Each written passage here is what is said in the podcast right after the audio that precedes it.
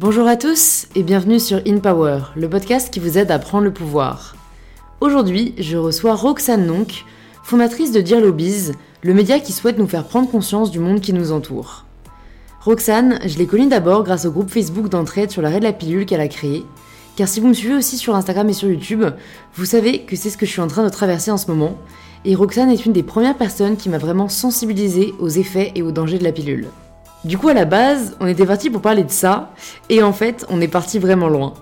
Dans cet épisode, on aborde le sujet de l'enfance et des blessures que l'on peut connaître à un jeune âge, mais qu'on n'oublie jamais vraiment, du parcours chaotique de Roxane avant de trouver sa voie, et, tenez-vous bien, de collapsologie. Roxane est en effet très éduquée sur la problématique environnementale à laquelle notre société fait face, et pense que celle-ci risque de s'effondrer dans un proche futur. Ce n'est donc pas forcément un épisode facile à entendre, mais parfois, c'est ce qui fait réfléchir et ce qui nous pousse à agir pour le mieux. Si vous appréciez écouter In Power, c'est en laissant 5 étoiles et quelques lignes sur Apple Podcast que vous pouvez me le faire savoir. Je remercie aujourd'hui Maxime G qui a laissé le commentaire suivant. Merci beaucoup à toi Louise de prendre le temps de rencontrer des personnes aussi inspirantes. Chacune de ces discussions m'aide un peu plus à trouver ma voie et à apprendre tellement de choses pendant mes transports quotidiens. J'attends chaque nouvel épisode avec impatience. Merci beaucoup à toi Maxime et à toutes celles et ceux qui ont pris le temps de laisser un commentaire. C'est vraiment la plus belle des récompenses de lire ces mots. Et je vous invite désormais à rejoindre ma conversation avec Roxane. Bon bah salut Roxane Salut Louise Bienvenue sur InPower, je suis ravie de te recevoir sur mon podcast, ça fait longtemps que j'ai envie d'avoir cette conversation.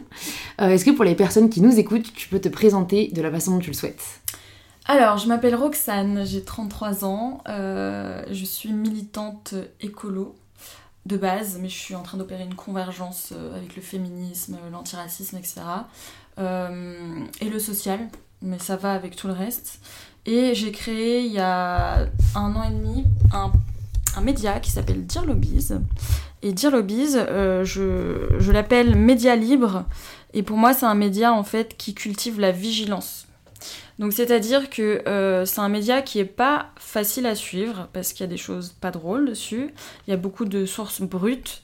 Mais en fait, je, suis pour euh, que les gens aient des opinions propres. Je suis contre les opinions d'affiliation.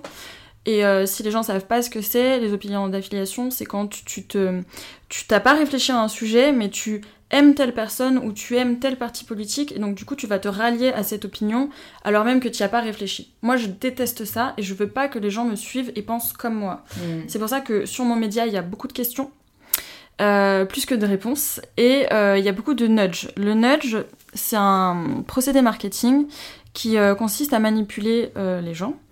Donc euh, la manipulation c'est mal, on est d'accord, mais quand c'est utilisé de cette manière, je vais l'expliquer, euh, c'est intéressant. En fait le nudge c'est influencer les gens pour qu'ils aillent d'un point A à un point B.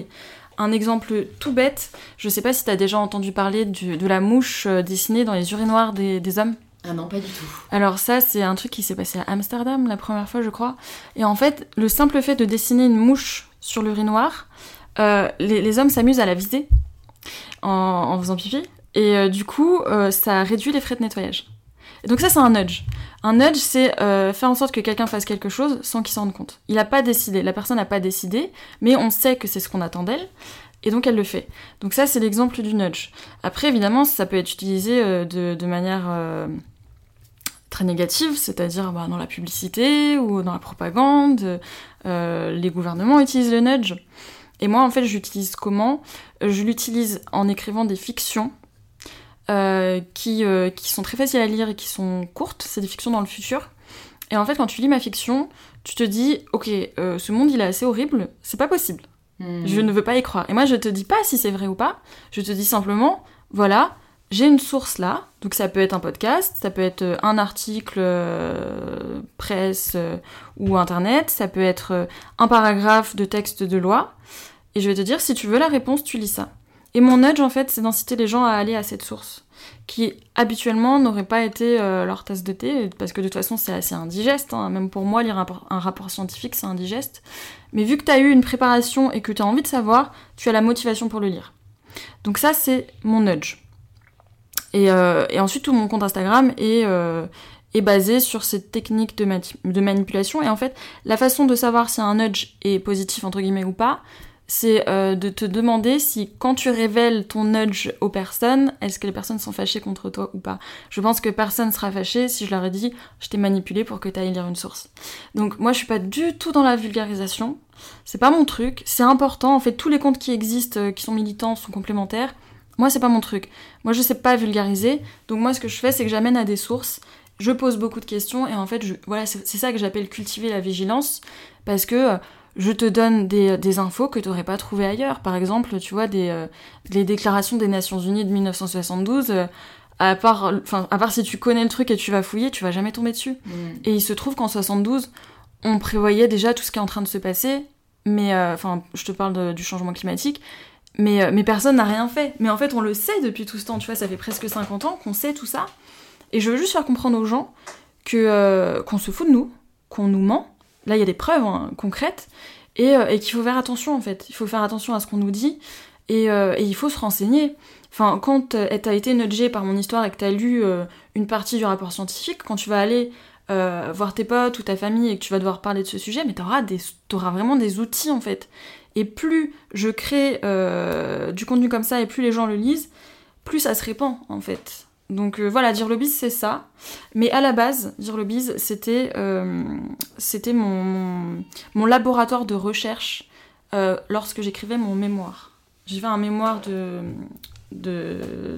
lors d'un master développement durable et plutôt que de faire un stage en fait, je me suis dit bah tu vas pas faire un stage qui va servir à rien, tu vas pas faire un mémoire qui va servir à rien dans une armoire, tu vas monter ton projet et tu écriras ton mémoire plus tard. Donc j'ai toujours pas rendu mon mémoire. Mais parce qu'en fait, je veux pas faire un truc qui serve à rien, tu vois.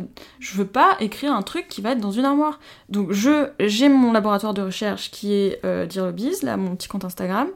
Et mon mémoire, je l'écrirai un petit peu plus tard, quand j'aurai suffisamment de recul, tu vas voir si ça fonctionne et tout, quoi. Ok. Voilà. trop cool. Là, t'es entré euh, en plein dedans, euh, dans le vif du sujet. Non, mais j'adore. Moi, ça m'intéresse toujours de savoir, euh, d'en savoir un peu plus sur l'enfance des personnes que je reçois. toi, j'imagine que t'es pas née militante, tu vois. comment t'étais quand t'étais quand t'avais 8 ans? Bah, écoute, moi j'ai une enfance heureuse et très malheureuse en même temps. C'est-à-dire que toute petite, je, mes parents m'ont expliqué qu'il fallait que je fasse très attention quand j'allais euh, chez mes grands-parents à ne pas boire dans les verres derrière les autres et tout, euh, parce que mon oncle était malade en fait. Mon oncle avait le SIDA et euh, quand t'as le SIDA, enfin quand t'avais le SIDA à l'époque, t'avais toutes les hépatites, enfin t'avais plein de maladies. Donc du coup, très jeune, j'ai perdu un peu de naïveté par rapport à tout ça parce que bah il fallait bien que je fasse attention, donc il fallait bien que mes parents m'expliquent. Et, et, dès que j'étais en âge de comprendre, donc je sais pas, 4, 5, 6 ans je savais que mon oncle était malade, qu'il allait mourir parce qu'il était condamné. Et, euh, j'ai grandi avec ça, tu vois. Mm. Donc déjà, j'étais un peu militante par rapport à tout ça.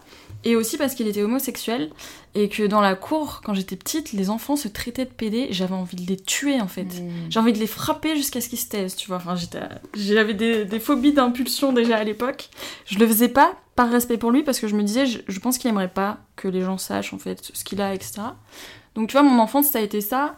Euh, et il y a eu autre chose, c'est que je connais pas la famille de mon père en fait. la famille de mon père a, rejeté mon père quand il s'est marié avec ma mère, qui est d'origine espagnole. Donc est-ce que c'est parce qu'elle était d'origine espagnole? Il y a un peu de ça. Enfin bref, il y a eu des histoires. Je connais toujours pas la famille de mon père. J'aime beaucoup mon père. Je suis en très très bon. Bah ils sont toujours ensemble d'ailleurs. Euh, j'aime beaucoup mon père, mais ouais, j'ai. Tu vois, j'ai eu des petits trucs dans mon enfance qui m'ont amené à me poser des questions parce que je il y avait ça, il y avait aussi le fait que tu vois, j'étais en banlieue et, euh, moi j'étais dans la partie euh, cool de la banlieue, c'est-à-dire j'étais dans les zones pavillonnaires et je voyais mes potes euh, bah, qui parfois avaient pas eu le temps de faire leurs devoirs parce qu'ils avaient un bureau pour trois ou qui avaient pas mangé parce qu'ils avaient pas, pas d'argent. Enfin, tu sais, les banlieues c'est vachement mélangé. Et, du coup, à l'école et au lycée, t'es avec plein de gens. Toi, t'es dans la partie assez privilégiée, mais tu vois quand même tout. Tu vois le racisme, tu vois les problèmes sociaux, tu vois tout. Donc euh, j'ai vu tout ça en grandissant en fait. Il y a un jour, je suis allée au lycée, il y avait un des, un des copains euh, de, de, mes potes qui avait été tué parce qu'il y avait des guerres de gangs, enfin de gangs entre guillemets à l'époque à Sergi, entre les quartiers. Donc oui, j'ai grandi avec, euh, avec tout un tas de trucs. D'un côté, en fait, j'ai pu me construire correctement parce que j'avais une base familiale solide, tu vois, genre mes parents, mes frères, c'était parfait. Euh, mais il y avait des petits trucs en fait qui m'ont fait grandir. Mm. Mais si j'ai réussi à transformer tout ça en force, entre guillemets, c'est parce que j'avais une base solide. Donc voilà, mon enfance a été. Euh, je me posais déjà beaucoup de questions. Ouais. Il faut savoir aussi que quand j'étais toute petite, ma prof a voulu me faire sauter deux classes. Ok. Parce que euh, j'étais hyper concentrée, attentive, que je faisais tout très vite. Et je me rappelle encore de, de cette période, tu vois, où les exercices, pour moi, ça m'amusait, en fait, tu vois, j'aimais bien. Mais j'ai sauté qu'une classe, finalement, parce que c'était pas possible d'en faire sauter deux, j'aurais été trop jeune, dans tous les cas. Donc, euh, voilà mon enfance. Euh, donc, quand même un petit peu euh, torturée. Mm. Je me posais beaucoup de questions. Je comprenais pas. Ouais, il y a plein de trucs que je comprenais pas. Et quand est-ce que tu as commencé à trouver des réponses? Moi, je les ai pas toutes trouvées. Euh, Qu'est-ce que j'ai trouvé? Bah non, j'ai pas trouvé de réponse. Je comprends toujours pas pourquoi la famille de mon père a rejeté mon père comme ça. Je le saurais jamais parce que j'ai pas envie d'être en contact avec eux, tu vois. Mm, mm. Euh, les problèmes sociaux, bah j'ai. euh, Ils sont toujours pas résolus, hein. Mais, euh, mais, mais maintenant, plus ça va, plus je comprends un petit peu le, le fonctionnement de la société. Euh, bah maintenant que j'ai découvert tous les lobbies, etc., tu vois, je me rends compte qu'il y a quand même une volonté de laisser les gens dans la misère. Euh, Il y a une volonté de faire perdurer le racisme. C'est un truc qu'on voit beaucoup en ce moment. Euh, je pense qu'il y a une volonté de, de faire en sorte que les gens. Je pense qu'il y a la haute, la haute société, et les gens. Euh, que ce soit les, euh, les classes moyennes euh, ou les. Enfin, il y a les gens très riches et puis il y a, il y a les gens. Et je pense qu'il y a une volonté de faire en sorte que les gens se, se tapent un peu les uns sur les autres pour qu'ils se détournent des problèmes qui sont créés par la source, c'est-à-dire la haute. Et quand je dis la haute, c'est les gouvernements, c'est euh, les patrons de multinationales et patronnes, mais c'est beaucoup des hommes. Mm. Euh, voilà, je pense que j'ai, pas les réponses, mais en tout cas, je, j'essaie de, me, de combattre en fait tous ces fléaux Ouais. à ma petite mesure. Mm. Voilà. Et euh, du coup, quand tu arrives au lycée, euh, que tu passes le bac, tout ça, Mm. quand on arrive à la période où on nous dit un peu, tu dois choisir ce que tu dois faire de ta vie. Toi, tu te dis quoi? Ah Alors moi, il y a un truc qui est, euh, qui est flagrant chez moi, c'est que j'ai mon intuition qui est ultra présente depuis que je suis Ah, petite. C'est cool ça. mais genre, mais c'est flagrant, tu vois. Moi, don't know what it is, genre. ah ouais. Ah, mais moi, c'est. Mais pourtant, tu t'en sors super bien, tu fais plein de trucs géniaux, donc peut-être que... c'est- C'est vachement rationnel et pas du tout instinctif. Enfin, c'est instinctif, si, parfois j'ai des envies, je les, je les suis. Hmm. Mais, mais typique, je suis la personne la plus indécise de la Terre. Ah ouais Tu vois, moi, listen to your guts, je sais pas ce que ça veut dire. C'est, je demande à ma soeur jumelle de choisir, tu vois. C'est vrai Ouais, ouais, ouais, et ça m'intéresse vachement ce sujet parce que j'y crois, intuition, Hmm. mais je pense que, que je l'ai que je l'ai oublié ou que je vais jamais laissé la chance de se développer, tu vois. Ah, c'est possible, hein. Peut-être que ouais, tu l'as... Tu l'as, euh, tu l'as mise sous un tapis et... Mais ça reviendra peut-être, hein. Ouais, ouais, bah de toute façon, je pense que c'est très lié au fait. euh, Je sais pas si tu. Je suis obligée d'en parler parce que moi je le lis en ce moment, le, lire, le livre de Lise Bourbeau, Les 5 blessures euh, Non, qui t'empêchent d'être euh, soi-même. Tu vois un peu. Ouais, euh, je vois, ouais. Je vois, ouais. Bon, bref, je trouve ce livre hyper intéressant. Je vous conseille à tous de le lire. Moi, ça m'a. Enfin, ça m'a ouvert les yeux. J'avais déjà conscience de. de... Enfin, je vais pas ça des défauts, mais de. Bon, voilà, de caractère. euh, Enfin, de mon caractère qui, qui est particulier. Et en fait, euh, elle explique euh, nos comportements comme des masques qui sont dus à des blessures qu'on a Mm. vécues durant la petite enfance. Mm. Euh, et, et qui font, bah, alors, notamment dans mon cas, que j'ai vachement coupé mes émotions. Et donc, en fait, je pense que c'est hyper lié à, à- à l'intuition, à tout ça, enfin, Mm. au fait de ressentir son corps. Et c'est pour ça que aussi, euh, tu vois, on en parlait tout à l'heure, parce qu'on a fait une vidéo avec Roxane, donc je mettrai aussi le lien de notre vidéo dans la barre de description si jamais vous voulez la voir sur YouTube. Mais on va être amené à some point à parler de la pilule. Mm. Euh, et donc voilà, moi, dans cette démarche d'arrêt de la pilule et, et- et d'essayer de rééquilibrer mes hormones, je m'intéresse vachement euh, du coup, à la médecine holistique et au fait que le corps et, et Mm. le- l'esprit sont très liés. Alors que dans l'absolu, moi, pour l'instant, ils sont pas liés du tout, toi. Tu vois. Et c'est un peu euh, paniquant. Bah, je pense pas. Tu sais, moi, j'ai un problème avec le développement durable. euh, le développement personnel. oh, le lapsus Bah, J'ai un problème avec le développement durable parce que je trouve que le mot développement ne va Ouais, pas du tout. C'est pour ça que je le mets toujours entre guillemets d'ailleurs. Non, j'ai un problème avec le développement personnel. Je trouve ça bien à petite dose. Mais parfois, enfin, j'ai l'impression que ça t'amène à chercher des problèmes que t'as pas en fait. Tu Mm. vois. Et, euh, et là, je suis. euh, ouais. Autant j'ai adoré. Enfin, moi, il y a un livre. Le livre, euh, le livre au-dessus de tous les autres, pour moi, c'est Les Accords Toltec. Putain, tu sais que je n'ai pas réussi à le lire. Et ouais, mais c'est dur à lire. Ah ouais, j'ai envie de le relire. Hein, parce que dur. on me l'a offert, j'ai commencé et je la mets. What? Mais je, je pense que j'étais trop jeune. Enfin. Bah, c'est possible. Là, j'étais un peu éveillée, tu vois. euh, donc. euh, Il est pas très bien écrit. On va dire. hein. Il est Oui, pas il est facile. à... Ouais, il est pas facile à lire. Ouais. mais c'est la base. Donc pour moi, ce livre, c'est la base, vraiment. Je- dès que ça va pas, je le, relis, je le relis. J'ai dû le lire euh, quatre fois. Euh, Ça a changé ma vie ce livre. Mais bon, on y reviendra. C'était parce qu'on parlait de livres. Euh, Ouais, on parlait d'intuition. L'intuition. euh, ouais, ouais. L'intuition, mon intuition, elle est hyper présente depuis que je suis petite. Et, euh, et parfois, je, je, je comprends pas. hein. Mm. Je, je me dis, mais pourquoi, pourquoi ce choix? Et, Mais c'est incontrôlable, je suis mon intuition. Elle me dit, voilà, je vais là. Et, euh, et franchement, j'ai eu une vie mais de merde jusqu'à maintenant. Enfin, j'ai eu des, des gros soucis dans ma vie. Et, euh, et maintenant, là, tout de suite, aujourd'hui, je me dis, je suis tellement bien, en fait. Je me dis, autant j'aimerais pas repasser par tout ce par quoi je suis passée, mais autant je changerais rien parce que je pense que toutes les périodes qu'il y a eu dans ma vie qui ont été dures m'ont fait me connaître euh, et, et m'ont amené à, euh, à une personne que j'aime. Enfin, je m'aime pour la première fois de ma vie, je m'aime inconditionnellement, tu vois. Trop beau. Ouais, mais c'est dingue, hein, tu vois. Et c'est même plus physique, tu vois. Après, je pense que le fait de ne plus avoir de boutons, tout ça, bah évidemment, c'est ça aide. Mais je, je m'aide, je m'aide, je m'aide et je m'aime, euh, sans aucun doute, tu vois. Mais donc, du coup, je vais reprendre euh, ma vie. Euh, J'adore. J'aime bien, tu vois, faire, faire des allers-retours. digression, puis après, bon, ma vie. Alors, j'en Ma étais. vie, parce que les gens vont pas comprendre, là.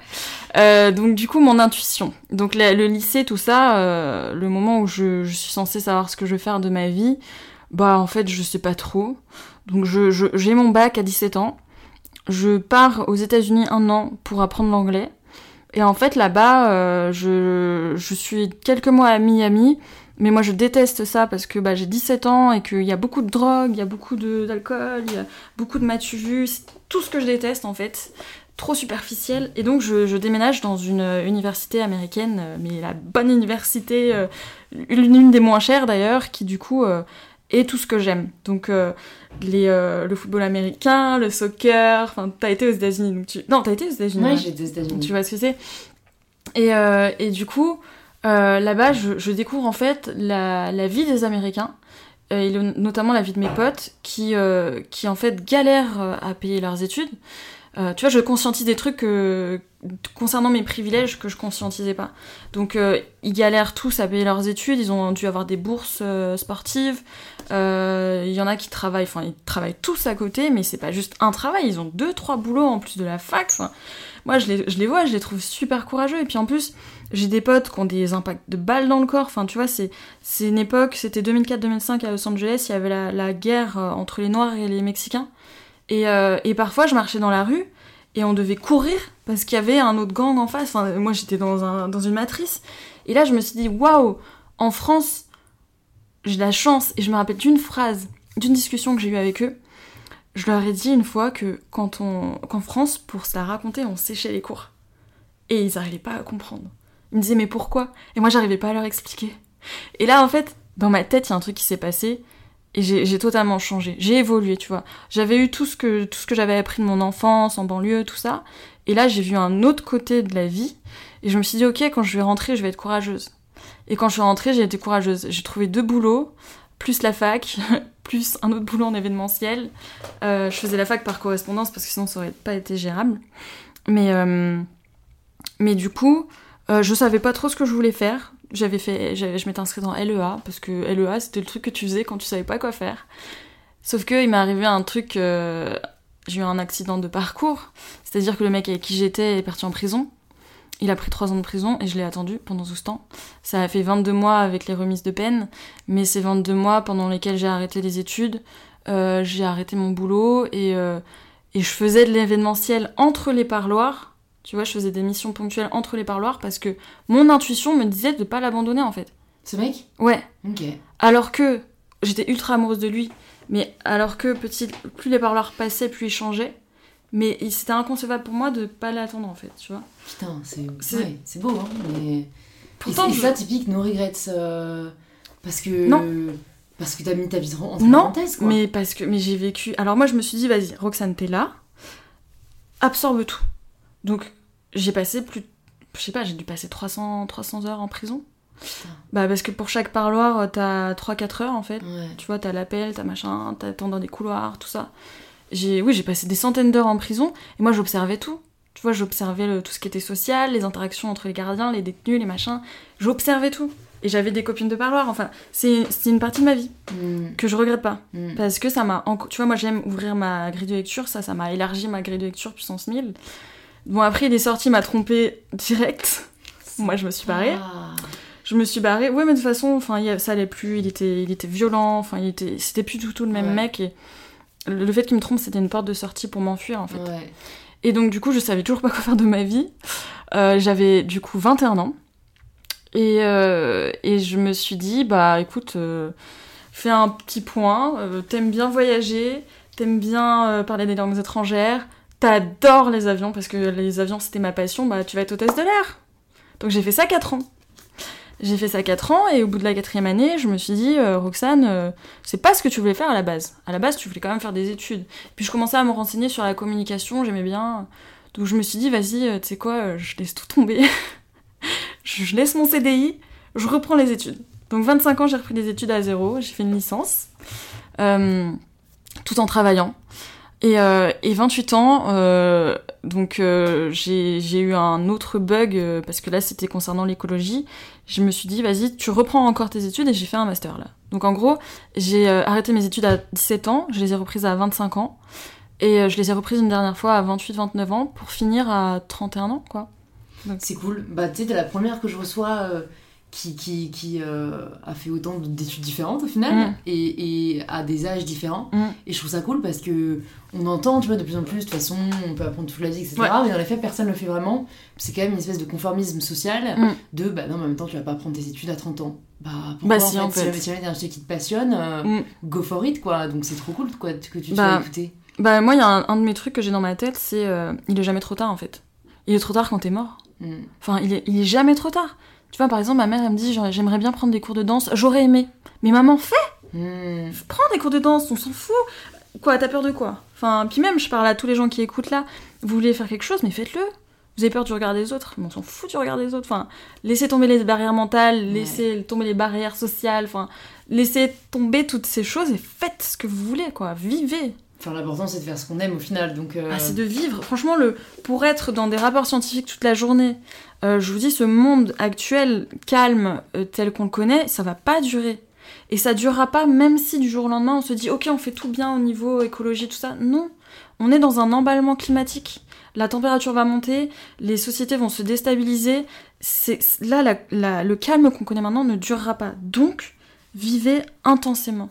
Vivez intensément chaque moment de votre vie et profitez du confort qu'on a et de vos privilèges, parce qu'il faut, faut vraiment se rendre compte qu'on a énormément de privilèges euh, en étant ici, euh, pour vivre. Et quand je dis privilèges, tu vois, c'est des trucs qu'on conscientise même pas. Tu vois, il y a des gens, ils y pensent pas. La dernière fois, j'étais en train de parler avec un pote, je lui disais, fais-moi la liste de tes privilèges. Il savait pas. Ah ouais. Mais gars, juste, t'as un toit. T'as de l'eau courante. T'es pas, t'es pas obligé d'aller au puits. T'as de l'eau qui sort de ton robinet. Cette eau, elle est chauffée. Tu peux prendre des douches chaudes. Si t'as faim, tu vas dans un magasin, t'as les rayons qui sont pleins. Bon, le confinement, c'était la première fois où on connaissait un peu de rupture de stock. Mais tu manges, t'as un toit, t'as de l'eau, t'as de la nourriture. T'es dans un pays relativement en paix. T'es en tout cas dans une zone en paix. Euh, ça, c'est la base en fait. Et après, t'as plein d'autres privilèges. Le fait d'être blanc, euh, le fait d'être un homme, donc pour mon pote en, en l'occurrence, euh, le fait d'avoir une famille aimante, le fait d'avoir pas de problème financier, tu vois. Moi, je sais que si j'ai pu faire tout ça, c'est aussi parce que je savais que si je me cassais la figure, je pouvais retourner vivre chez mes parents. Mm. Il y a des gens qui n'ont pas cette solution-là. Mm. Donc il faut qu'on conscientise bien nos privilèges et il faut vivre intensément. Donc, euh, cette histoire d'études, tu vois, moi déjà c'était plus, forte, c'était plus fort que moi, c'était mon intuition, je l'aurais fait, euh, je, je me serais toujours débrouillée pour le faire. Et, euh, et du coup, je sais plus où je voulais en venir. Bah, c'est pas grave parce que moi ça m'a fait penser au fait qu'on avait discuté du livre que tu avais lu sur la collapsologie, Ouais, qui est donc en fait en gros la théorie de la, de la fin du monde, du fait. euh, c'est pas la fin du monde, c'est la fin d'un monde. la fin d'un monde du fait du changement climatique. Mm. Et alors, je sais plus entre toi et euh, ma, Majoline, qui était présente euh, à l'événement Ouais. qu'on avait fait ensemble, Mm. il y en a une de vous deux que ça avait déprimé. Cette lecture, il y en a une de vous deux que ça avait au contraire euh, revigoré, entre guillemets. Mais je crois que c'était Majoline. Ouais, plutôt. non, moi ça m'a déprimé. Ouais. Et parce que, mais parce que, en fait, d'après le discours que tu tiens, j'ai l'impression que, enfin, elle, en tout cas, c'est ce qu'elle disait, ça l'avait fait réaliser de la chance qu'on avait de Ouais. vivre dans ce monde actuel, et donc au fond que ça l'avait pas déprimé, tu vois. Bon, moi, au final, euh, l'âge comme je suis, je n'ai pas encore lu le livre. Faut faire attention Euh, à ce livre. Ouais, mais, mais, mais bon, j'aimerais bien qu'on en parle quand même un peu, parce que j'ai pas reçu Ouais. de, de collapsologiste, du coup. euh, Collapsologue. Collapsologue oui, Mm. ok, ça c'est les spécialistes de la collapsologie, non? Ouais. Genre ceux qui croient, c'est pas les collapsologistes Oh, peut-être. Bon, en tout cas, toi étant euh, informé Mm. et, et, et, bah, étant euh, croyante dans, ce, dans, Mm. ce, dans ce- cette théorie, est-ce que tu peux nous en parler un peu quoi, pour les personnes qui se disent mais qu'est-ce que c'est C'est quoi la collapsologie euh, Pourquoi? En fait, la collapsologie, c'est la science de l'effondrement. Et Ouais. l'effondrement, c'est l'effondrement de la société et euh, toute autre sorte d'effondrement. En fait, ça part du principe que euh, il y a plusieurs pôles. Donc, il, y a- il va y avoir l'écologie, il va y avoir la société, il va y avoir euh, euh, le social, d'autres choses. Tout est lié en fait. Tout est lié et si, si l'un s'effondre, tout le reste s'effondre. Euh, après, on est axé sur l'écologie. En fait, un rapport a été publié dans les années 60, ça s'appelle le, le rapport Meadows.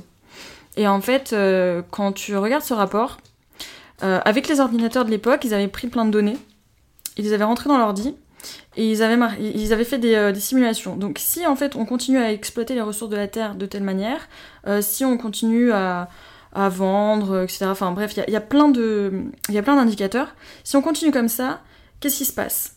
Et en gros, le modèle 3 explique que si on continue comme ça, à partir de 2020, tu vois la courbe, il y a un effondrement. Il y a un effondrement au niveau euh, des ressources, donc ça c'est un truc qui est en train d'arriver. Il y a un effondrement au niveau de la population, donc euh, là tu sais pas trop si c'est parce qu'il y a une baisse de la natalité ou il y a une pandémie ou whatever. Et tout se pète la gueule en fait en 2020. C'est ça l'effondrement. Euh, le rapport Meadows, il date des années 60. Ce qui a été fait, c'est qu'il y a une mise à jour qui a été faite il y a, une dizaine d'années, ou peut-être 20 ans, je sais pas. Ils ont essayé de voir si euh, les chiffres qui étaient exposés par ce modèle euh, en, 2060, en 2060, en 1960, euh, avaient, euh, bah, été, avaient été suivis des faits. Et le fait est que toutes les courbes, qui ont été imaginées et les courbes réelles se suivent. Donc on part là-dedans. Et là, le point de rupture, c'est 2020. 2020-2025. Euh, la collapsologie, c'est la science de cet effondrement-là. Je te parle de Meadows parce que c'est les, premiers qui ont mis ça en, avant. Et la, la collapsologie, donc euh, c'est le courant français de. euh, comment on appelle ça Euh, Je saurais plus le dire en anglais, bon bref. Ce, courant étudie en fait ce qui pourrait se passer dans le cas d'un effondrement dans les années qui viennent. Donc si vous voulez vous intéresser à ça, il y a un- une série qui s'appelle Next sur YouTube qui a été euh, euh, réalisée par Clément Montfort. Et là, vous avez des épisodes, notamment avec Pablo Servine, qui est l'auteur du livre dont tu parlais, euh, Comment tout peut s'effondrer, qui vous explique en détail ce qui va arriver. Et là, je parle au futur, je parle pas au conditionnel, parce que ça va arriver en fait. Pourquoi? Parce que on est sur une planète avec des ressources finies, qu'on exploite comme si elles étaient infinies. Donc à un moment, déjà au niveau des ressources, il va y avoir un souci. Les ressources, ça peut être euh, les ressources euh, en hydrocarbures, ça peut être les ressources en nourriture, ça peut être les ressources en eau. On arrive à un point de rupture là, bientôt. Donc bientôt, moi je suis pas, je suis pas devin, donc je sais pas quand, mais, euh, mais c'est pas en 2100. C'est bientôt, dans 5, 10, 15 ans. Voilà. Euh, donc il y a cette problématique des ressources, il y a la problématique du changement climatique. On est dans un changement climatique qui ne pourra pas être stoppé. Parce que euh, là, même si on, arrêtait de produire euh, du CO2 tout de suite, le climat, enfin la température monterait parce que c'est un espèce d'emballement. Ça continuera à monter pendant des centaines d'années. Donc dans tous les cas, le monde qu'on connaît là va changer. Et on le voit. Tu vois, ça fait 5 ans, je crois, qu'on le voit bien avec les canicules. Mm. On s'est quand même tapé une canicule en septembre, Mm. de, de 6 jours de suite. Enfin, et nous, on le sent bien parce qu'on est à Paris. Euh, Il y en a peut-être qui le sentent moins. Mais ça, c'est des choses qu'on prévoyait pour 2050, tu vois. Mm. Donc moi, moi ma, ma- comme, comme je disais, ma, euh, mon truc préféré, c'est de faire des, des fictions dans le futur. Mais je me suis sentie super mal à plusieurs, enfin, à plusieurs reprises cette année parce que j'avais l'impression d'être dans mes fictions, tu vois. Que j'imaginais pas pour maintenant. Alors que moi-même, tu vois, on me dit que je suis, euh, je suis dans la dystopie tout le temps, que je suis pas optimiste. Je me dis, wow, si moi-même ça me choque, on est dans la merde. Donc, voilà, la collapsologie, c'est tout ça. Euh, Est-ce que je crois à cette science, entre guillemets, science, ou pas? C'est même pas question que j'y crois ou pas, en fait. C'est que c'est que ça, enfin, ça rentre dans ma grille de lecture. Euh, moi, je me dis pas que tout va s'effondrer d'un coup, tu vois, j'en sais rien. Mais je, je- je dis juste que tout ce que je lis dans, dans ces livres qui traitent de colla- collapsologie ce sont des choses qui sont crédibles et, Mm. qui, euh, et qui vont arriver à un moment ou à un autre, tu vois. Et comment ils imaginent le monde d'après, euh, ces, ces, ces collapsologues et enfin, Parce que voilà, ils parlent du coup d'un monde qui change, et en Mm. effet, je pense qu'on peut pas le nier. Euh, mais mais c'est quoi, euh, du coup, la- Le, le monde d'après, Ouais, ouais, ou la porte de sortie, enfin. bah en fait, il y en a pas. C'est ça le problème. Mais, mais donc c'est l'effondrement alors le... Bah, est-ce qu'il y aura un effondrement ou pas? J'en sais rien. Peut-être qu'on va qu'on va d'un coup euh, prendre conscience de tout ce qui se passe et du coup euh, euh, mettre en place des mesures qui auront une, effic- une efficacité. Tu vois, dans mes fictions, moi je parle de, de limiter les naissances par exemple. Euh, tu vois, ça va être plein de peut-être mesures liberticides. euh, mais qui feront que on arrivera à contenir euh, le problème. Mais ce qui est sûr, c'est qu'on est trop nombreux sur Terre. Euh, ce qui est sûr, c'est qu'il y a plein de régions sur la planète qui vont être euh, désertiques et qui vont devenir inhabitables. Donc il va y avoir des, des mouvements de population monumentaux. Mais c'est des millions, voire des milliards de personnes qui vont devoir bouger parce qu'il y a les eaux qui montent, parce que euh, ils pourront plus cultiver euh, de nourriture, euh, parce que ce sera juste invivable. Tu vois, moi, Paris, tu me dis Paris dans 30 ans, pour moi, ça n'existe même plus. Hein. Ah ouais. Ah ouais, pour moi, ça n'existe plus. De quoi? Bah parce que euh, parce que ce sera invivable en fait. Il fera trop chaud? Il fera trop chaud. Déjà, il fera trop chaud. T'imagines si les étés sont parce que là, là l'été qu'on a eu, il était quand même assez coriace au niveau température. Euh, si chaque année c'est pire, mais imagine juste dans 10 ans en Ouais, fait. ouais. Imagine dans 10 ans. Euh, je pense moi ça va être je pense que ça va être graduel et que au début les gens vont commencer à partir des villes pendant l'été. Et petit à petit, bah, les appartes se vendront plus parce que bah, c'est inhabitable pendant plusieurs mois dans l'année. Euh, et les gens vont petit à petit euh, bah, s'en aller. Il va y avoir un exode urbain, c'est sûr. Et pour moi, c'est c'est dans 10 ans, tu vois.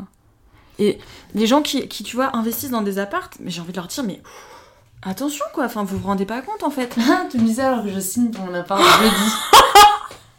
Et bah, écoute, tu le revends dans 5 ans avant que ça parte en vrille. non, mais enfin, tu vois, je... À Paris? Ouais, pareil, ouais. Bah, sur... tu prends un crédit sur longtemps. Ouais, mais, Ouais. euh, mais après, en effet, si je le revends, bah, ça rembourse Bah, il euh, faut, le faut le laisser en hein. tête, quoi. Ouais, Faut ouais, en tête. Mais c'est vrai que c'est, c'est... Bah, en fait, c'est horrible parce que... euh, Ouais, en fait, d'un côté, euh, j'ai, j'ai- moi, j'ai pas envie d'une vie euh, où chaque jour, euh, je pense à la fin. Mm. Et d'un autre côté, j'ai pas non plus envie de faire l'autruche. Donc, c'est, c'est vachement compliqué à Et ben, en fait, quoi. non. Je vais te dire, alors, t'as les phases du déni. Ouais. Donc là, ça, c'est un peu turbulent. Ensuite, euh, tu prends conscience des choses et c'est un peu turbulent aussi. Mais je vais te dire, moi, j'ai jamais été aussi heureuse que maintenant. Jamais dans ma vie j'ai été aussi heureuse parce que j'ai les yeux grands, ouverts, tu vois. Ils sont, ils sont ouverts, mes yeux. Je sais exactement ce qui se passe. Et je savoure tout. Tu vois, le moindre petit truc, je suis là avec toi, je suis contente, tu vois. Mm, mm, Je mm. savoure. Je vais prendre le métro, je vais écouter une musique, je vais kiffer écouter ma musique dans le métro.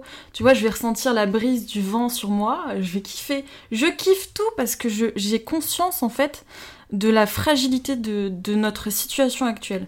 Et du coup, je vis pas trop dans le futur dans le sens où j'ai pas trop de projets à long terme pour ces raisons-là. Euh, mais je surkiffe ma vie, mais comme jamais. Moi, j'explique. Pour moi, mon truc, c'est mon truc actuel. C'est que je vis la. En fait, je conjugue la nostalgie au présent. Je suis nostalgique de tout ce que je vis constamment parce que je sais que c'est hyper fragile en fait. Et là où tu vois, des fois tu vis des moments, et c'est sur le moment tu es pas dedans, tu vois, et c'est après quand tu y repenses, tu dis ah c'était bien quand même, tu vois. Moi je vis tout intensément, je suis nostal- nostalgique de ce que je vis là tout de suite, Mm. tu vois, je, parce que j'ai conscience de la fragilité, tu vois. Donc tu peux être au courant de tout ça et vivre euh, ultra bien parce qu'en fait c'est l'équivalent de vivre comme si tu mourais demain, tu vois Mm. tu sais pas de quoi demain est fait. Et ben là, non seulement ça marche physiquement, tu sais pas, tu peux avoir un accident demain, machin, mais aussi globalement, à l'échelle du monde, tu sais pas ce qui peut se passer. Ça peut partir en vrille en 3 secondes. On l'a un peu vu d'ailleurs cette année. hein. On l'a vu cette année, mais tu vois, dans, les, régi- dans, dans, dans tout ce qu'il y a dans la collapsologie, il y a aussi euh, les effondrements des sociétés et, et les possibles guerres civiles, tu vois. En- aux États-Unis, c'est en train de partir en vrille, total. Bah, en même temps, tu vois, moi, c'est un truc dont j'ai toujours eu conscience, euh, enfin, étant tu vois, assez féru d'histoire et tout. Je me suis toujours dit, c'est assez dingue, on vit dans une période où notre monde, euh, notre société occidentale ne connaît pas la guerre. Mm. Alors que bah, mon grand-père, Mm. Euh, non, il n'a pas connu la Première Guerre mondiale, je suis en train de faire le calcul. Mais en tout cas, il y a une génération qui a Ouais, connu deux ouais. guerres mondiales. Ouais. Donc euh, moi, en fait, euh, je pense que on connaîtra forcément une guerre, quoi. Et c'est un peu horrible, mais d'un côté, c'est enfin, le cours de l'histoire, quoi. Bah ça j'en sais rien, tu vois, la, la guerre j'en sais rien, mais, mais en tout cas ce qui est sûr c'est que si à un moment on, on manque d'eau, on manque de nourriture, il va commencer à y avoir des pillages, enfin les gens vont les gens vont péter les plombs quoi.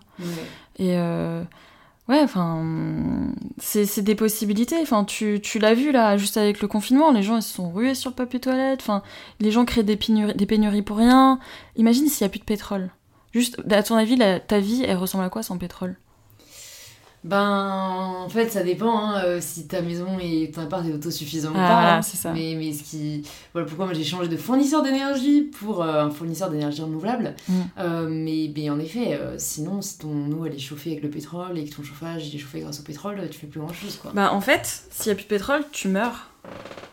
Mais que t'aies une maison autosuffisante ou pas. Après, ça dépend si t'as à manger. Ouais. Si t'as à manger, ça va. Mais c'est ce que dit Pablo Servine justement dans le premier épisode de Next. Il explique qu'en fait, est lié au pétrole. Si t'as plus de pétrole, t'as plus de livraison dans tes magasins. T'as plus de bouffe. Si t'as plus de pétrole, euh, t'as plein de choses qui s'arrêtent en fait. Ouais. T'as tout qui s'arrête en fait si t'as plus de pétrole. Et en gros, tu meurs. Et euh, il y a l'exemple des États-Unis. Aux États-Unis, si tu n'as pas de voiture, tu meurs. Parce que tout est tellement éclaté et éloigné. Ouais, ouais. Si t'as plus de pétrole, tu meurs de faim. Enfin, tu meurs de faim. Parce que tu peux plus aller acheter de la nourriture. Tu vois Et, et toi, sachant ça, pourquoi euh, t'as pas, euh, je sais pas, une petite maison euh, autosuffisante avec Ah. ton potager et tout? Enfin, tiens, on pourrait se poser la question. Bah, mon frère a un terrain. Ouais. Mon frère a un terrain au Pays Basque. Et, et mon frère, il est carrément au courant de tout. Ouais. Mon frère s'est cultivé, mon grand frère s'est cultivé, donc il a, il a des terres avec des arbres fruitiers, avec un étang et tout, parce que l'eau, c'est un problème. Mon père s'est cultivé aussi. Donc, euh, donc en fait, si je me permets de rester à Paris de me concentrer sur ce que je fais là, c'est parce que je sais que j'ai une solution de repli, tu vois. Ah ouais, donc Et elle existe, quoi. ah ouais. Mais non, mais ça va, ça va tellement loin que on se dit que si à un moment il y a une rupture des réseaux téléphoniques ou quoi que ce soit, on sait où se retrouver avec ma famille. Vous avez un point de Ouais. repère. On a, ouais, ouais, parce que enfin, si, si tout se casse la figure, si t'as plus d'énergie, t'as plus tout ça, enfin t'as plus de pétrole, tout ça, oublie tes GPS, ressors tes cartes routières déjà, Ouais, sache où retrouver tes amis. Enfin juste, tu vois, je veux pas partir dans un truc apocalyptique, il faut juste garder ça en tête. Et je- ça se trouve, les gens qui écoutent se disent que je suis complètement tarée. Avant de penser ça, renseignez-vous un petit peu.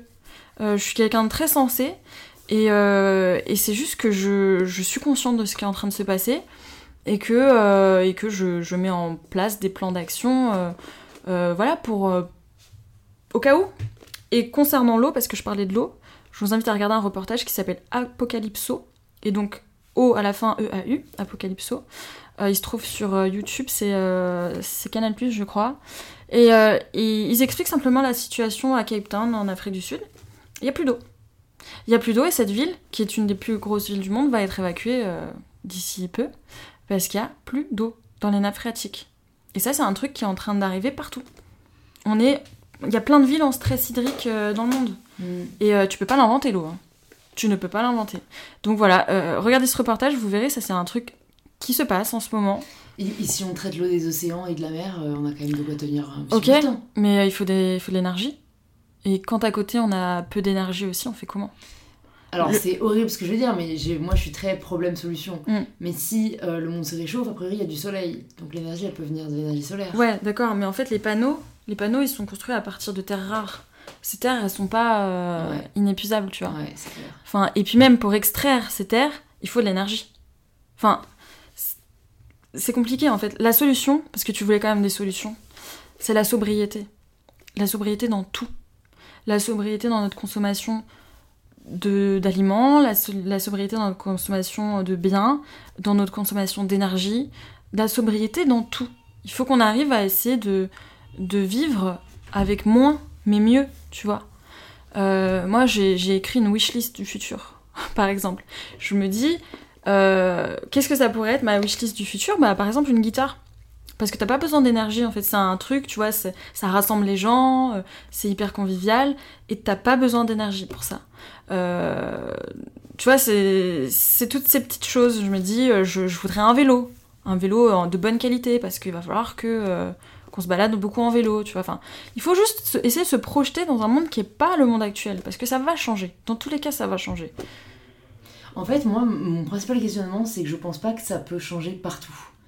Euh, et, que, et que, en fait, euh, notre société n'est pas la même que la société chinoise, Mm. euh, qui n'est pas la même que la société indienne. Donc, je, je pense en effet que dans. Alors, j'aime pas ce terme, mais les pays développés, ça risque de changer parce qu'on est, entre guillemets, enfin, on a eu un développement euh, plus en avance que, que d'autres pays. Et je me dis que je pense que cette différence va se ressentir forcément, euh, de toute façon, dans les années à venir, vu que bah, il y a ce différentiel euh, historique. Mm. Donc, même si nous, ça change, a priori, euh, enfin, ça, enfin, tu vois, ça m'étonnerait que ça change, euh, que ce monde-là puisse changer autant en Europe qu'aux States, qu'en Chine, qu'en Australie, que dans le sud de l'Amérique. euh. Bah, ça dépend. hein. Moi, je, je vois pas l'avenir. Je, je peux Non, pas te dire. clair, c'est clair, mais, ouais. euh, mais le fait est que, au moins, juste le changement climatique, ça va avoir de l'impact. Oui, c'est Partout. sûr, et ça, ça concerne. Les concerne tempêtes, les inondations, enfin, le manque d'eau, les feux. Enfin, oui, bah, les feux. Les feux, c'est que le début. Hein. Mm. Moi, je, je suis sûre que la Californie va vivre des migrations dans, dans les cinq prochaines années. Il y a des gens qui vont commencer à partir. hein. parce qu'ils ont, ils ont peur. Ouais, ouais, ouais. Enfin, l'Australie. À euh, juste titre. hein À juste titre. Bah ouais, l'Australie, ça se trouve, dans 10-15 ans, ça sera inhabité parce que ce sera invivable. Enfin, parce que les feux sont tellement énormes que même les grandes villes suffoquent, tu vois. Enfin, Mm. il y a des gens qui vont, qui vont bouger. Et donc ça va avoir un impact sur, euh, sur le monde entier, sur la géopolitique, sur, sur tout. Et puis ça se trouve, en fait, ça va faire qu'il y a un président qui va péter un câble, il va envoyer une bombe nucléaire, et on va tous crever comme ça, tu vois, je sais pas. Déjà qu'avec Trump, on n'est pas très rassuré. Ah ouais, voilà, tu vois, tu- en fait, tu sais pas. Moi, moi le- l'effondrement, tu vois, je, la collapsologie, je, je, je prends en compte. Mm. Mais en fait, j'en sais rien, tu vois. Je, je sais pas, je sais juste. Les, les choses qu'on sait, c'est que le climat change et que ça va avoir des impacts. Mm. Et ça, on le remarque. Tu vois, il y a 5-10 ans, tu le disais, on te disait, ouais, non, vas-y. Alors là, maintenant, on le ressent. Mm. On le ressent tous. Je pense que le Covid a vraiment tout changé, mine de rien. Et le Covid aussi. Le Covid a, Ouais, a montré. dur, euh, non, c'est pas vrai, le monde change pas, tu vois. Bah, le Covid a montré que le, le fait que. Enfin, la mondialisation était un problème. Ouais. Un, un- un virus qui apparaît là. Moi, je me rappelle, mon frère habite en Chine. Je me rappelle, le virus était en Chine, j'ai commencé à en parler, à en parler un peu sur Instagram en janvier. On m'a dit, ouais, mais vas-y, Roxane, euh, c'est quoi tes histoires, machin, euh, tu dis n'importe quoi. Ah bah putain, regarde où on en est. Et, et surtout, ça s'est propagé extrêmement vite à Mm. cause de la mondialisation. Mm, ouais. Et, euh, et- enfin bref. C'est, j'ai le seum parce que je vois le temps passer et que, et que j'ai un call et qu'après j'ai cours. Oh, joie. Euh, bon, du coup, on n'a pas pu énormément parler Non. de la pilule qui était un des principaux sujets dont mais on ouais. parler, mais c'est pas grave, on a fait une vidéo sur le sujet. Ouais. Donc je vous encourage à aller voir la vidéo. Est-ce que juste là, un peu, euh, si tu peux brièvement parler euh, de, de, bah, de ce qui t'est arrivé euh, et, de, euh, et des conseils que tu aurais à, à partager euh, aux personnes qui nous écoutent parce que donc, bah, alors ça tu l'as pas mentionné, mais Dear Lobbies a aussi commencé en étant un blog Oui, où tu partageais ton- tes expériences en tant que, que consommatrice de pilules Mm. qu'on t'a gentiment prescrit à 14 ans. ouais. Alors, Dire le Biz, euh, c'est un média depuis un an et demi. mais il y a cinq ans et demi, effectivement, j'ai créé un groupe. Euh, en fait, j'avais un autre blog qui s'appelait Roxane Co à l'époque où, euh, quand j'ai commencé à avoir des problèmes de pilules et que j'étais pas écoutée du tout par les médecins, j'ai commencé à écrire ce que je vivais. Et là, j'ai vu que euh, de semaine en semaine, je commençais à être très très lue, jusqu'à être lue par plusieurs milliers de personnes toutes les semaines, alors que c'était un mini blog, c'était un petit truc. Là, je me suis dit, oh, ok, je suis pas, tout- je suis pas toute seule dans ce cas-là. Je vais créer un groupe sur Facebook qui va être un, un lieu d'échange, en fait, où, où on va pouvoir se parler. Et en fait, j'ai eu des centaines de, de femmes tout de suite euh, qui ont débarqué sur le groupe. Et euh, je me suis rendu compte que tous les symptômes que j'avais, que je présentais aux médecins, parce qu'au début, c'était des symptômes que je vivais sous pilule Mm. essoufflement, maux de tête, euh, maux de ventre, enfin j'avais plein de problèmes sous pilule. Ces symptômes étaient totalement... euh, comment dire? Les médecins en fait ne voulaient pas les prendre en compte, ces symptômes, on me disait que c'était dans ma tête. J'en ai parlé sur le groupe et j'ai eu un soutien parce que je me suis rendu compte que j'étais pas du tout la seule, donc déjà ça, ça m'a énervé.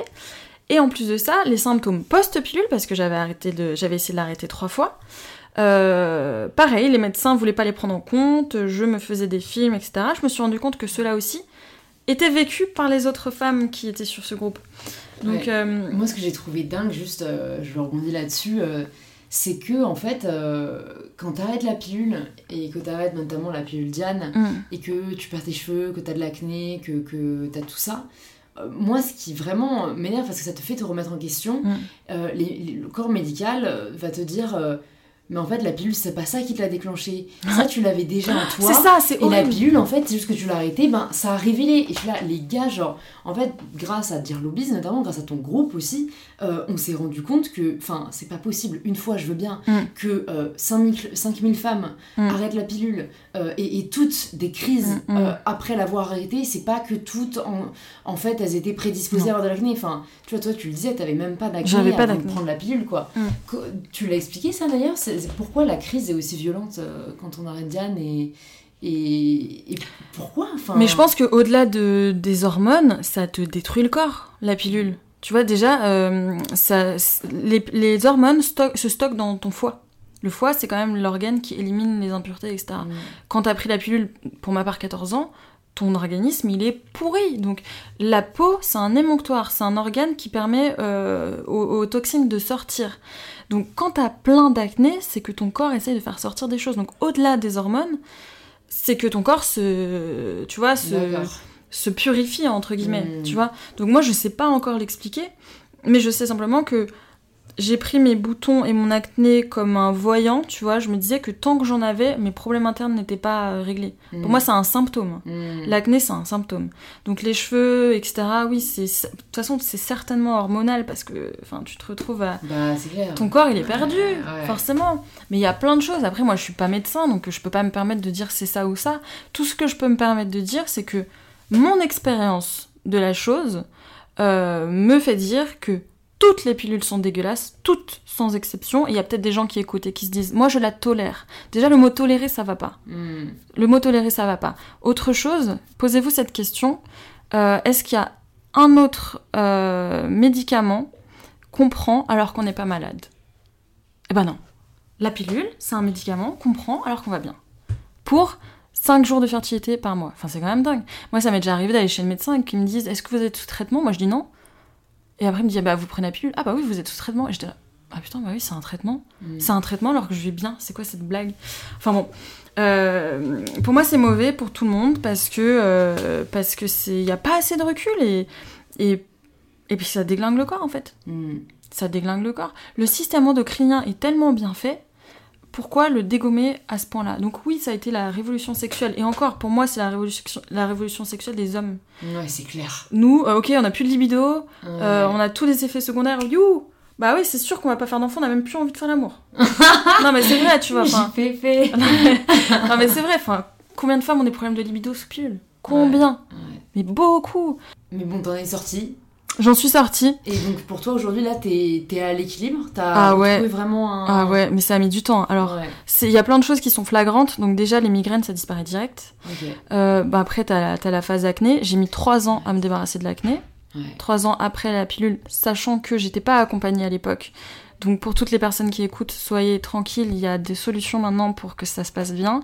Moi j'ai une question qui me taraude, mais en Mm. plus je sais que la réponse est c'est personnel et ce sera pas pareil d'une personne à l'autre. Mm. Mais est-ce que quand t'es accompagné, avant même d'arrêter et que tu continues cet accompagnement, tu peux passer par une phase où tu ne revis pas. euh, Enfin, est-ce que toi t'as connu des filles dans le groupe qui ont été accompagnées, tu vois, dès leur Mm. sevrage, Mm. dès l'arrêt de la pilule et qui ne sont pas passées par ces Ouais. périodes catastrophiques? Ouais. Oui, oui, oui. C'est tellement mon. Ah oui, oui, non, mais ça arrive. lumière, tu vois. Ouais, ouais, ouais, ouais, ça arrive. Évidemment que ça arrive. Toi, tu penses que jamais t'avais été accompagnée dès le début par naturopathe, ostéopathe. Euh, je pense que ça aurait été. Alors j'étais accompagnée, mais je- enfin, on tâtonnait, tout le monde tâtonnait. Ouais, ouais. Euh, ouais, je pense que tu peux t'en sortir sans ça, ouais. Putain. Sans avoir la crise, euh, le rebond. Ouais, il y en a. hein. Il y en a qui ont eu euh, des arrêts catastrophiques Ouais. et qui ensuite ont réarrêté et ça s'est bien passé. Donc la preuve que. ouais, euh, ouais. Tu vois, même si ça t'est déjà arrivé une fois. Non, non, mais, euh, mais ça, ça peut très bien se passer. Mais, mais pour reparler des, des effets, est-ce que je suis à l'équ- à l'équilibre T'as as plein d'effets que tu remarques de suite, et t'as des choses vachement plus subtiles. Moi, il y a un truc qui m'est arrivé, genre il y a un an, donc ça faisait 4 ans après la pilule. Je, rentre, je suis rentrée dans un métro, et euh, c'était super bizarre. J'avais l'impression de découvrir la vie, parce que j'ai commencé à être attirée par des parfums.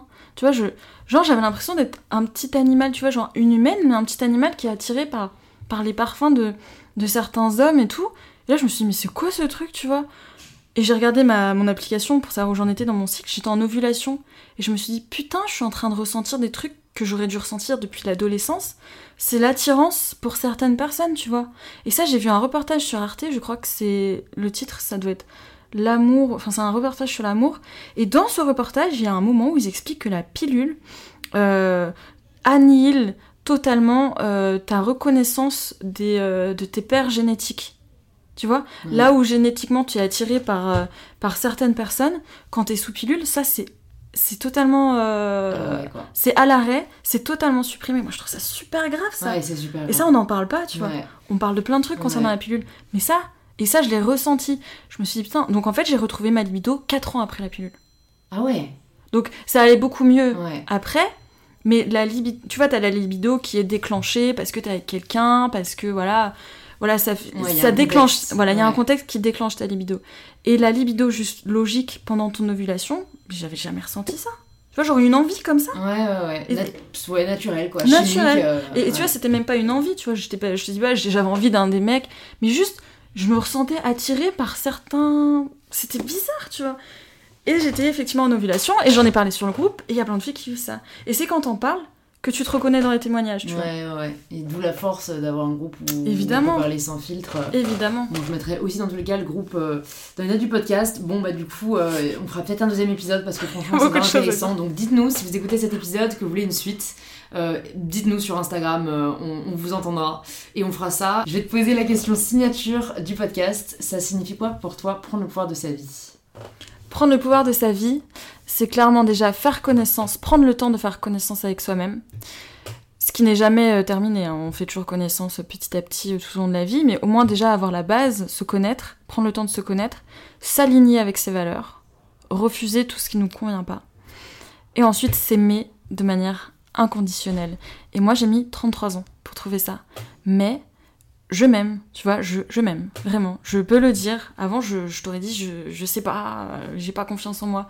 Je m'aime tellement. Je vais vous sortir la phrase d'une philosophe très connue, Samantha Jones, dans Section, Sex and the City. C'est, euh, elle dit à un moment à son mec, je t'aime, mais je m'aime plus. Et ça, c'est la base de la vie, en fait. Il faut toujours vous aimer, vous. Parce que de toute façon, vous êtes le centre de votre vie. Et en gros, si vous allez bien, tout autour ira bien. Voilà, c'était ça. J'adore. Ah, mais c'est d'une grande philosophe, Roxane Nonc, du 21e siècle. Trop cool, Roxane. Bon, bah, du coup, pour les personnes qui maintenant veulent en savoir plus sur toi, sur les fictions que t'écris, où est-ce qu'on les redirige? Sur le compte Instagram Dire Lobbies. Super. Bon, je mettrai tout ça dans les notes du podcast et je te dis à très vite. À très vite, Louise! J'espère que cette conversation avec Roxane a pu nourrir votre réflexion et pourra peut-être initier des changements positifs dans votre vie quotidienne. Quel que soit votre ressenti, et pour nourrir le débat, on serait ravis de l'entendre en post ou en story sur Instagram en nous taguant direlobbies et mybetterself pour qu'on puisse le voir. Vous pouvez aussi recommander cet épisode à deux amis autour de vous pour les informer ou leur inspirer une nouvelle réflexion. Je vous remercie sincèrement d'avoir écouté cet épisode jusqu'au bout, ça fait vraiment plaisir, et on se retrouve la semaine prochaine pour un tout nouvel épisode d'InPower.